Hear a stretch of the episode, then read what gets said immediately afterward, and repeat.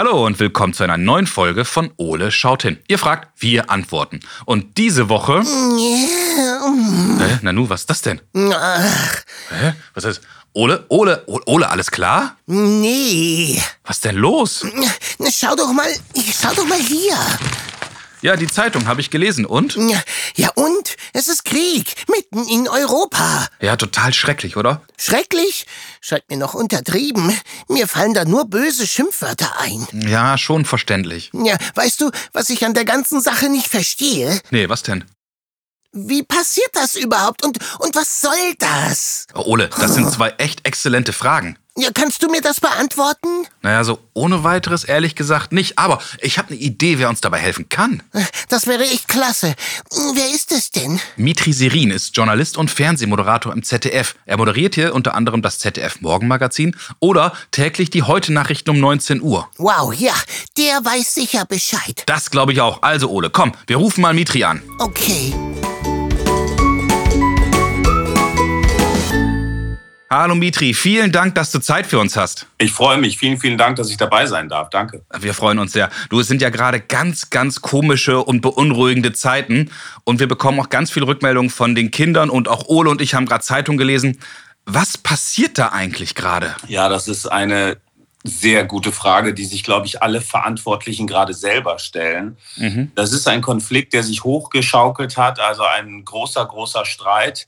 Und ähm, der hat natürlich sehr, sehr viele verschiedene Ebenen und äh, ist aber letztlich, glaube ich, gar nicht so einfach zu erklären. Aber am einfachsten tatsächlich hängt das mit einem Mann zusammen, der das wirklich wahrscheinlich lange geplant hat. Und dieser Mann mhm. ist der russische Präsident Putin. Weiß man denn, was den so antreibt? Also ich meine, warum greift Russland einfach die Ukraine an? Äh, der russische Präsident ist schon sehr lange an der Macht. Und der hat mitbekommen, mhm. dass sich sein Land, Russland, verändert hat damals, vor 20 Jahren. Es gibt verschiedene Staatsformen, wie man zusammenlebt in einem Land.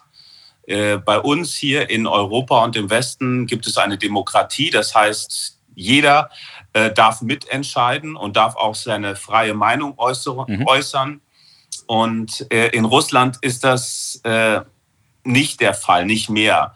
Es war lange Zeit so, dass die Regierung in Russland immer gesagt hat, was zu tun ist und das Volk musste mitmachen. Dann kam der ja. Fall der Mauer in Deutschland ähm, 1989 und da hat sich alles verändert auf der Welt. Also früher gab es ein, ein Blockdenken, mhm. Ost, da wo also Russland ist, und West. Äh, und dann, als die Mauer gefallen ist, haben sich alle Länder ähm, gefreut über diese Freiheit, die man vielleicht haben kann äh, und wollten das auch haben und sind dann ähm, sozusagen, mhm. haben sich losgesagt von Russland und dann hat sich Russland, das früher Sowjetunion hieß, ähm, äh, ist, dieses Land ist dann zerfallen in ganz viele kleine Staaten. Und okay. diese kleinen Staaten, und dazu zählt auch die Ukraine, die ist seit 1991 unabhängig, äh, die hat sich zu dieser Idee, die mhm. wir hier in Deutschland auch leben, das heißt, wo jeder seine Meinung sagen darf und wo jeder eigentlich mitentscheiden darf, wer politisch führt ein Land und wer nicht, ähm, das wollte die Ukraine auch. Und Russland hat das immer ähm, versucht zu verhindern und war nie so richtig glücklich darüber, dass dann aus dem einstigen, aus der einstigen Sowjetunion so viele verschiedene Länder geworden sind. Und jetzt will, glaube ich, der Präsident von Russland dieses alte Reich, also die Sowjetunion, zurückhaben will also sozusagen die Uhr zurückdrehen. Ja, das klingt schon sehr, sehr schräg für mich. Ähm, wie reagieren denn Deutschland und die anderen Nationen in Europa darauf, was da gerade passiert? Ja, also wenn das Schreckliche, was jetzt gerade passiert, ein Gutes hat, dann, dass alle, wirklich alle Länder im Westen das verurteilen und jetzt enger zusammenrücken und versuchen, wo es nur geht, äh, diesen Krieg äh, noch abzuwenden, beziehungsweise der ist ja schon am Laufen, aber zumindest, dass man einen Waffenstillstand erreicht und Russland versucht mit heftigen Strafen, also wir nennen das ja Sanktionen, ähm, zum Einlenken, also versucht zu bringen. Und das ist jetzt gerade das, was passiert.